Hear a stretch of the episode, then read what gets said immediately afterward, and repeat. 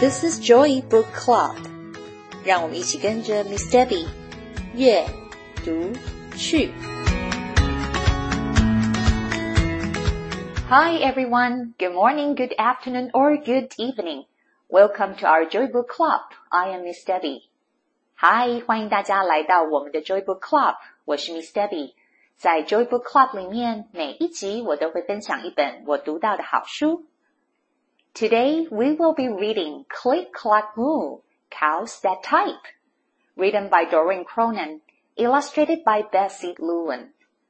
Doreen Cronin is a very successful author of many best-selling picture books, and Click Clack Moo, Cows That Type is her very first book. It's a very funny book about the animals living in a barn. The owner, Farmer Brown, has some unique cows. The problem is they are not being very cooperative. The cows have given him an ultimatum. What will Farmer Brown decide to do? 今天我们要一起读的是一本非常有趣、好笑的绘本，叫做《Click Clack Moo Cows That Type》，作家是 Doreen Cronin，她是一位非常有名的作家，写了好多本畅销的童书，而《Click Clack Moo Cows That Type》是她写的第一本书。插画家则是 Betsy Lewin。在农场里面，主人 Farmer Brown 有一群非常特别的牛，他们不仅不太合作，而且还给主人 Farmer Brown 下了最后通牒。Farmer Brown 要怎么跟这群动物谈判呢？让我们一起读下去。Farmer Brown has a problem. His cows like to type. All day long he hears click clack moo, click clack moo, clickety clack moo。农场主人 Farmer Brown 麻烦大了，他养的牛既然喜欢打字，哎，每天从早到晚，他不断的从养牛的谷仓里面听到 click clack moo, click clack moo, clickety clack moo。At first, he couldn't believe his ears Cows that type? Impossible!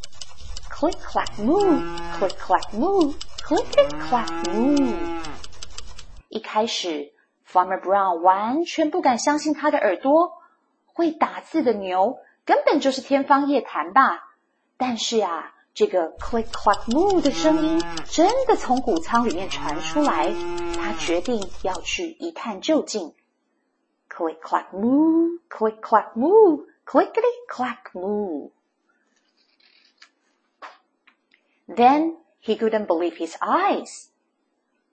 Dear Farmer Brown, the barn is very cold at night. We'd like some electric blankets. Sincerely, the cows. 站在谷仓的门口，Farmer Brown 简直不敢相信他的眼睛。 门口贴了一张字条，上面这样写着。亲爱的主人，每天到了晚上，谷仓里面都好冷啊！我们需要添购一些保暖的电毯。乳牛敬上。It was bad enough the cows had found the old typewriter in the barn. Now they wanted electric blankets. No way, said Farmer Brown. No electric blankets. So the cows went on strike they left a note on the barn door. Sorry, we are closed. No milk today. Farmer Brown 心里想，这些牛在谷仓里面找到老旧的打字机已经够麻烦了，这下子他们竟然还想要有电毯？ 别想了，不可能的！Farmer Brown 告诉牛群们。我不会买电毯给你们的。结果呢？牛群们决定罢工。他们又在门上贴了另外一张字条：“抱歉，今天乳牛不营业，没有牛奶。” No milk today? cried Farmer Brown. In the background, he heard the cows busy at work. Click clack moo, click clack moo, clickety clack moo。什么？没有牛奶？ Farmer Brown 大叫。同个时间，他在门外还听到牛群打字的声音：click clack moo，click clack moo，clickety clack moo。The next day, he got another note. Dear Farmer Brown, the hens are cold too. They like electric blankets. Sincerely, the cows. 过了一天，到了早上，Farmer Brown 正准备去谷仓，结果他竟然又在门口发现了一张字条：“亲爱的 Farmer Brown，谷仓里面的母鸡也觉得很冷，它们也需要保暖的电毯。 乳牛敬上。” The cows are growing impatient with the farmer. They left a new note on the barn door. Closed. No milk. No eggs. No eggs! cried Farmer Brown. In the background he heard them. Click clack moo, click clack moo, clickety clack moo. 乳牛们渐渐失去了耐心，他们在门口又留下了一张字条：“今天不营业，没有牛奶，也没有鸡蛋。”什么？连母鸡也不下蛋了？主人 Farmer Brown 大叫了一声。谷仓里面仍然持续的传来打字的声音：click clack moo，click clack moo，click clack moo。Cows that type, hands on strike. Whoever heard of such a thing? How can I run a farm with no milk and no eggs? Farmer Brown was furious. 会打字的乳牛，会罢工的母鸡，谁碰过这种事啊？Farmer Brown 气急败坏地说：“没有牛奶，没有鸡蛋，我的农场怎么可能可以继续经营下去嘛？” Farmer Brown got out his own typewriter. Dear cows and hens, there will be no electric blankets. You are cows and hens. I demand milk and eggs. Sincerely, Farmer Brown. Farmer Brown 这回拿出了他自己的打字机，回了一封信。亲爱的乳牛跟母鸡，我是不会买电毯给你们的。 你们身为乳牛跟母鸡，我命令你们快点上工。我需要牛奶跟鸡蛋。Farmer Brown 敬上。Dog was a neutral party. So he brought the automaton to the cows. 农场里面的鸭子是中立的，它不站在哪一边，所以呢，他就替 Farmer Brown 把那封最后通牒的字条带到谷仓里给乳牛们。The cows held an emergency meeting. All the animals gathered around the barn to snoop, but none of them could understand. Moo. All night long, Farmer Brown waited for an answer. 乳牛们看到了 Farmer Brown 的最后通牒，紧急召开了会议。其他的动物们，包括猪、马、羊、狗，还有猫，都在门口偷窥着， 想知道乳牛们到底在讨论什么。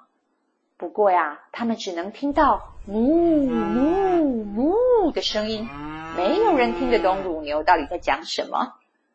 Farmer Brown 等了一整晚，想要看看乳牛们到底怎么回复。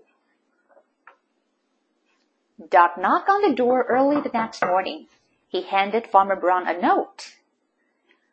Dear Farmer Brown, we will exchange our typewriter for electric blankets. Leave them outside the barn door and we will send Duck over with the typewriter. Sincerely, the cows. 隔天一大早，鸭子敲敲房门，带来了乳牛们的回信。亲爱的 Farmer Brown，我们决定用打字机跟你交换电毯。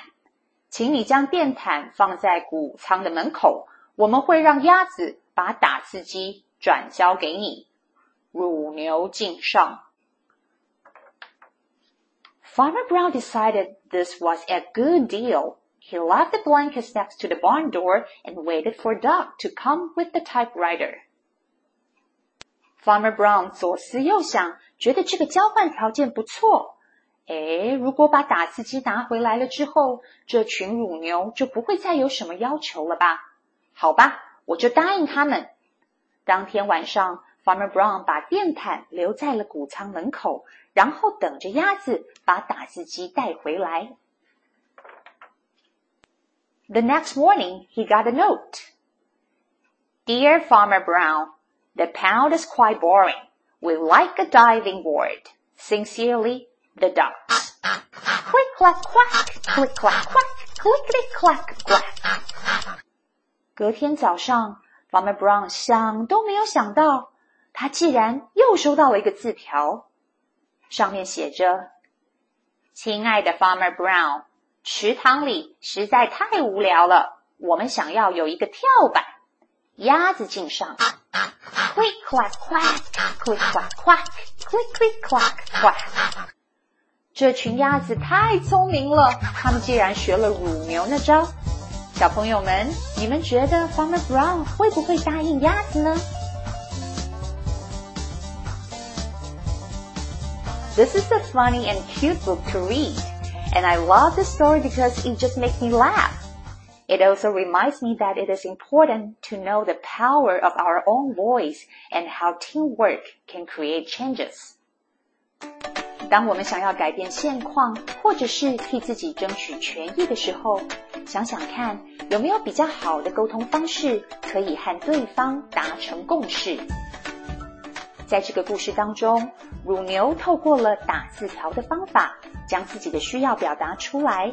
然后再试着和母鸡合作，最后成功的争取到了保暖的电毯。从此之后晚上就不用再受冻了。这是一本非常幽默、会让人会心一笑的书，希望你们也喜欢。